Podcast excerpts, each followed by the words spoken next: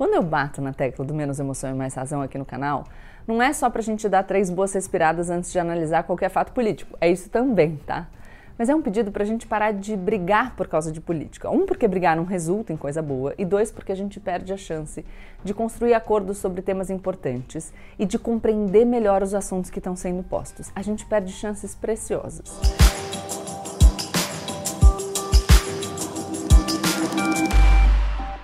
Gente! Como eu sempre digo, a partir de agora, menos emoção e mais razão.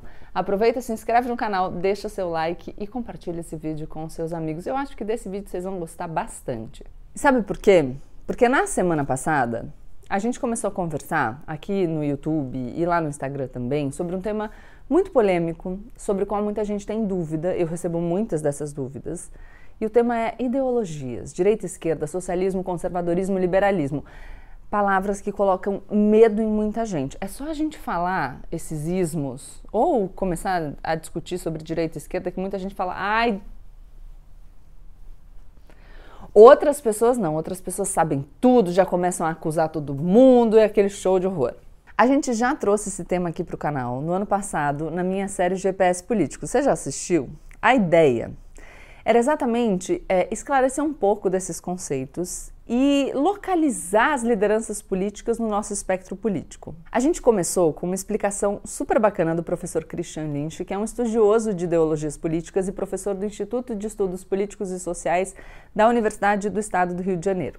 Ele explicou como ele vê as divisões entre as ideologias e essas subdivisões. Se vocês ainda não viram meu vídeo com Christian, vale a pena assistir. Lá a gente explica a régua do GPS. E a primeira provocação que eu faço para vocês é: vocês acham que todo mundo desenharia essa régua de maneira igual? Ou algumas pessoas desenhariam essa régua diferente? Outra coisa, essa é a única maneira de desenhar essa régua ou será que a gente poderia incluir na régua do GPS um eixo vertical?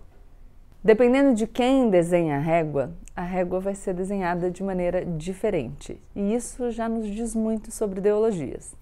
Mas vamos continuar aqui. A gente desenhou uma régua e levou para as principais lideranças políticas do nosso país se situarem. Vale muito a pena voltar nessas entrevistas e conferir. Talvez vocês se surpreendam com algumas respostas. A ideia era dar nome aos bois, mas de maneira respeitosa, de forma que cada político pudesse expor a sua visão de mundo e a maneira que ele ou ela considera correta para ler as mudanças que ele ou ela querem trazer para o Brasil, sem dedo na cara. E vejam, cada um se auto-identificou, então eu não estava ali do lado para dizer, hum, mas espera, você acha mesmo que você se encontra nesse ponto da régua porque as suas visões seriam é, identificadas por uma corrente majoritária de pensamento com esse ponto aqui? Não era o meu papel, eu deixei cada um se auto-identificar. E a gente tinha um vídeo do Christian explicando como ele via a divisão daquela régua para a gente poder fazer o nosso juízo. Mas, Gabriela, eu achei que muito político não entendeu nada da régua. Ou, sei lá, eles falam uma coisa, mas fazem outra. Então, a gente está começando a esquentar. Quando eu bato na tecla do menos emoção e mais razão aqui no canal, não é só para a gente dar três boas respiradas antes de analisar qualquer fato político. É isso também, tá? Mas é um pedido para a gente parar de brigar por causa de política. Um, porque brigar não resulta em coisa boa, e dois, porque a gente perde a chance de construir acordos sobre temas importantes e de compreender melhor os assuntos que estão sendo postos. A gente perde chances preciosas. Muita gente, mas muita gente mesmo, deixa de conversar sobre política com medo da discussão se tornar uma briga. Segundo uma pesquisa recente do Datafolha, 49% das pessoas já deixaram de falar sobre política para evitar discussões. Essas pessoas estão mudando seus comportamentos e silenciando as suas vozes porque o clima ficou insuportável. E faz sentido, né, gente? Desses 49%, 15% já receberam ameaças verbais e 7% ameaças físicas. Isso é um negócio de maluco. Receber uma ameaça física porque você expõe uma opinião. A gente sabe onde essa intolerância dá. Ela vai dar nos inúmeros casos de violência política que a gente vê crescendo, infelizmente, no nosso país. Eu sinceramente acredito que a gente precisa diminuir o barulho lá fora, porque essas vozes todas são importantes. Eu não quero que as pessoas se sintam silenciadas, o pluralismo é fundamental. Eu quero que nós, como cidadãos, conversemos abertamente sobre política, sobre ideologia, sobre ideias e sobre como construir o nosso país de maneira que cada um acha adequado, sem tabu, sem desistir do debate por medo de tudo virar uma briga. E aí a gente coloca essas ideias todas no campo democrático, que é plural, para todo mundo debater. É assim que se constrói uma democracia forte, em que todo mundo tem espaço, em que todas as ideias podem ser escutadas e avaliadas sem armaduras. Claro, eu não estou fazendo concessão aqui para preconceito, para discurso de ódio, para discurso antidemocrático, mas isso a gente já conversou suficientemente. Ideologias não são bichos papões, são formas de ler o mundo e de propor soluções para os problemas de cada momento da sociedade. E elas não são rótulos que você coloca na testa dos outros para desconsiderar o que essa pessoa pensa. Isso é o que fazem alguns sabichões da internet. E eles fazem isso, usar a ideologia de forma simplória para definir o grupo de amigos e inimigos, porque esses sabichões, na verdade, não sabem nada. Se você questionar essa galera, pedir para eles irem um pouco mais fundo, eu aposto que o discurso não para em pé. Quem sabe mesmo sobre o que está falando não precisa xingar ninguém nas redes. Pode debater com segurança e tranquilidade, porque tem firmeza nas suas convicções e conhece as diferentes visões de mundo. Aqui a gente vai seguir por esse caminho.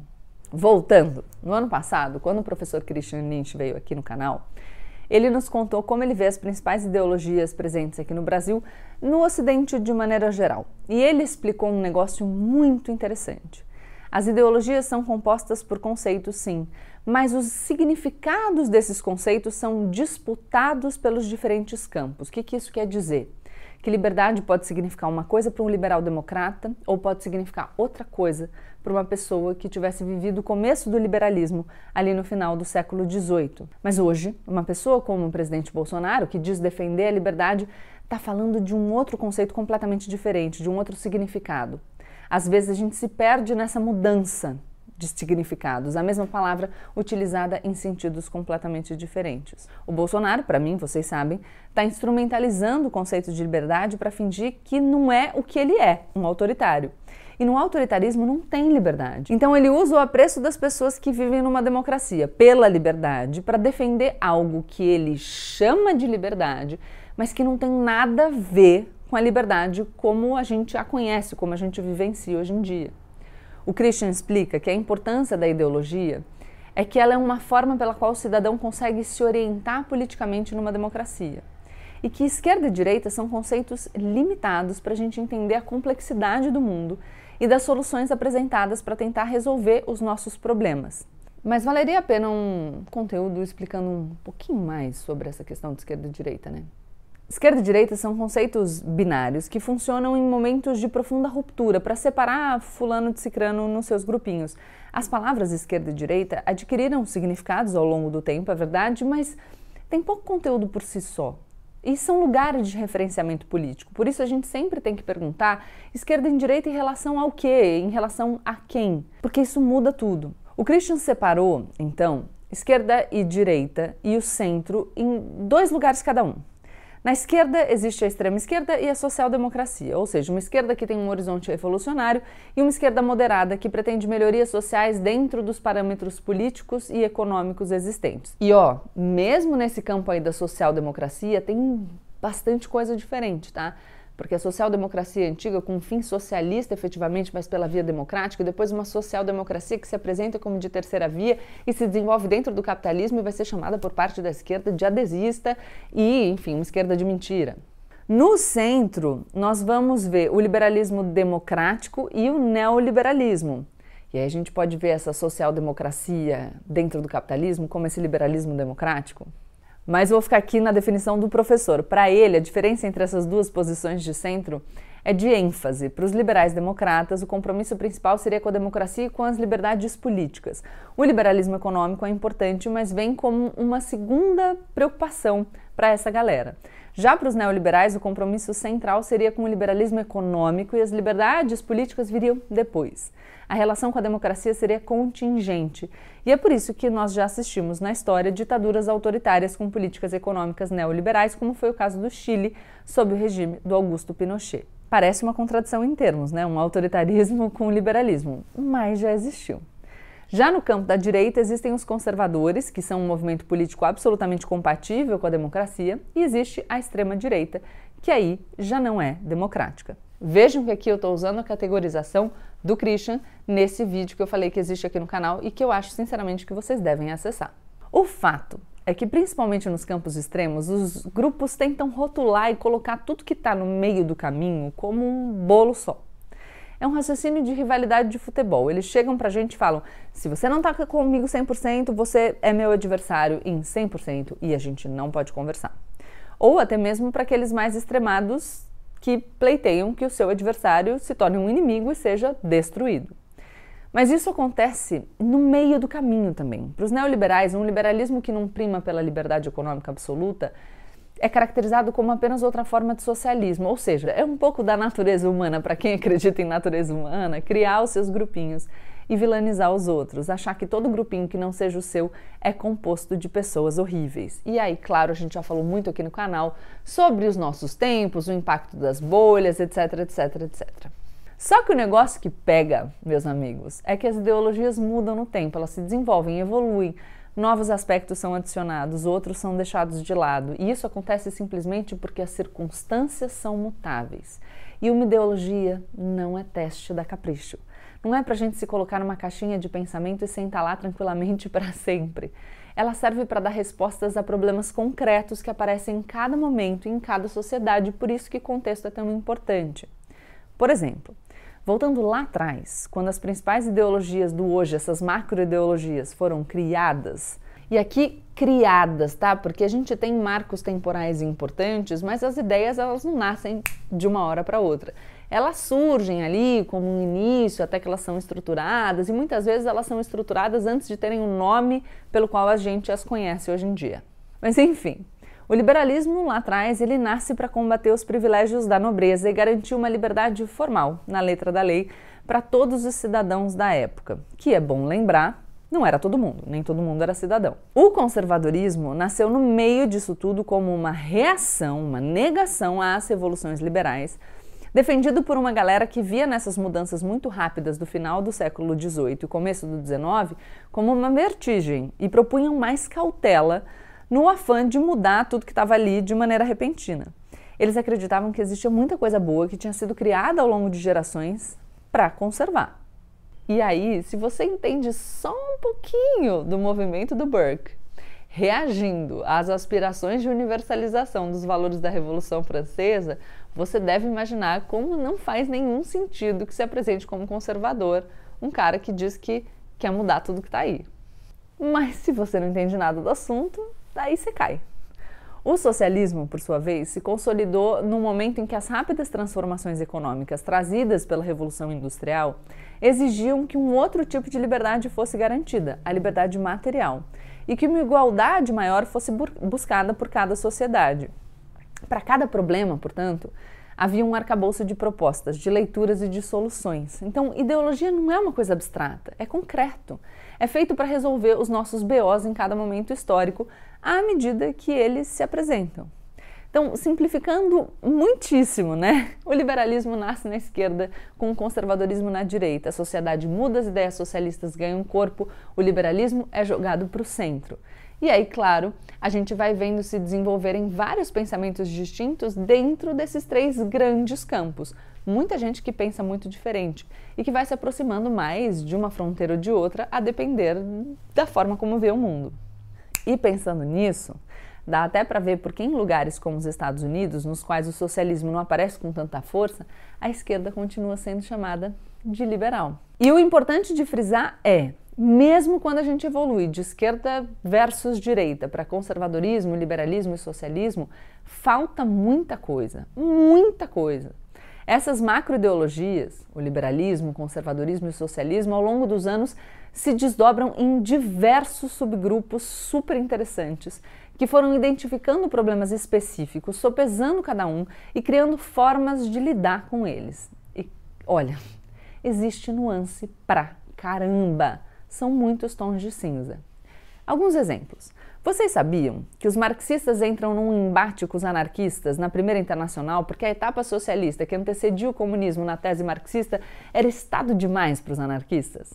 E que na Segunda Internacional a treta era entre os revolucionários e os socialistas pela via democrática?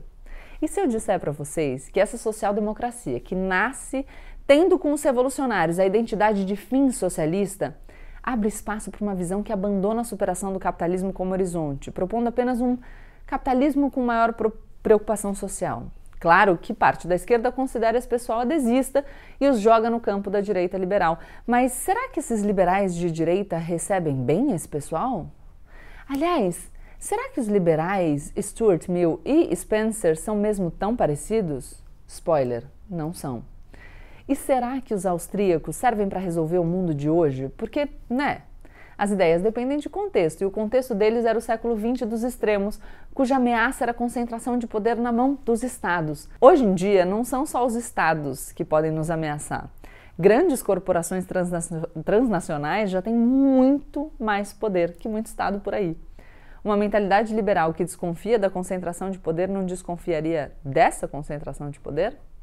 E os conservadores? Cujo pensamento tem origem no momento de reação às revoluções liberais, vão mais ou menos formar par com seus antigos adversários para contrapor as ideias mais à esquerda. Mas será que todo conservador vê com bons olhos a mercadização de tudo?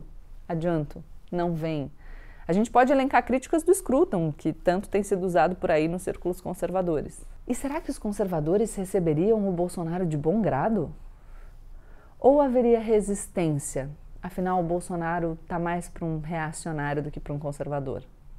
E mais ainda do que essas nuances, é legal pra caramba entender que as pessoas vão evoluindo e aprimorando as suas ideias. Um liberal como o John Stuart Mill, por exemplo, no começo da sua carreira não vai pensar o mesmo que no final.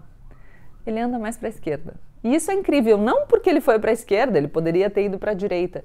É incrível porque nos mostra que não é preciso ter um pensamento fixo, definido para sempre. Pronto, tem um rótulo na sua testa e agora não dá para ser mais nada.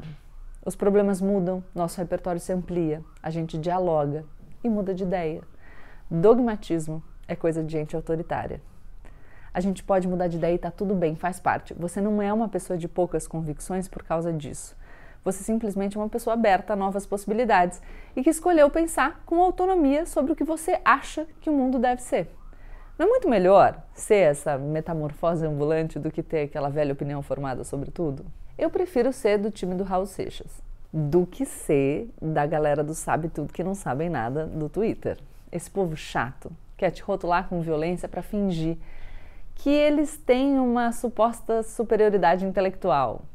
Ou pior ainda, eles querem te usar para os seus próprios propósitos. Tem gente que ganha relevância sendo fiscal da ideologia dos outros. Mas aí, para expor essa galera, você precisa saber do que você fala e deixar cristalino como eles são só superfície. Quando assopra, não sobra nada. Tá claro que nessas eleições a gente vai ouvir muito falar de ideologias. O Bolsonaro traz esse assunto o tempo todo, fazendo um espantalho de todas as esquerdas. A esquerda também traz o tema à tona, muitas vezes colocando tudo que está à direita deles no balaio do bolsonarismo e do extremismo. E nessa simplificação a gente perde. O que, que, vocês acham da gente abrir essa conversa? Da gente se aprofundar? Vamos falar um pouquinho sobre ideologia, sobre liberalismo, sobre socialismo e sobre conservadorismo, sem tabu, sem achismo e sem sabichismo. Aqui, nesse grupo de pessoas tão legais que estão sempre comigo, a gente gosta de aprender juntos e ler a política de maneira mais tranquila. Vamos lá? Deixa seu like, se inscreve no canal e compartilha esse vídeo com seus amigos.